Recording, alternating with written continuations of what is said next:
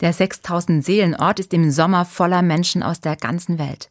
Unzählige Menschen starten von Zermatt zum Matterhorn. Und die Gassen des kleinen Ortes sind gnadenlos überfüllt.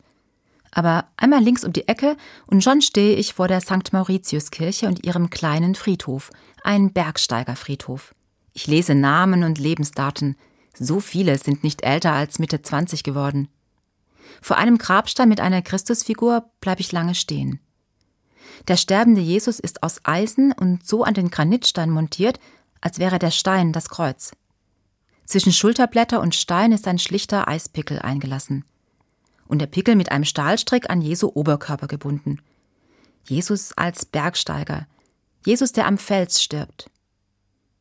Ich ahne, dass es den Hinterbliebenen ein Trost war, Jesus auf eine solche Weise mit dem verunglückten Sohn zusammenzubringen. Am Fels verunglückt, am Kreuz verändert und der Eispickel hat nicht geholfen.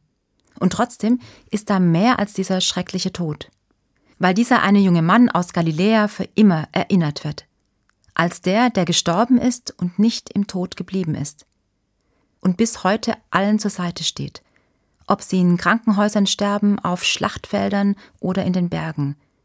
Der Menschenfreund, der Jude, der Rabbi, der Bergsteiger, Jesus ist überall dabei.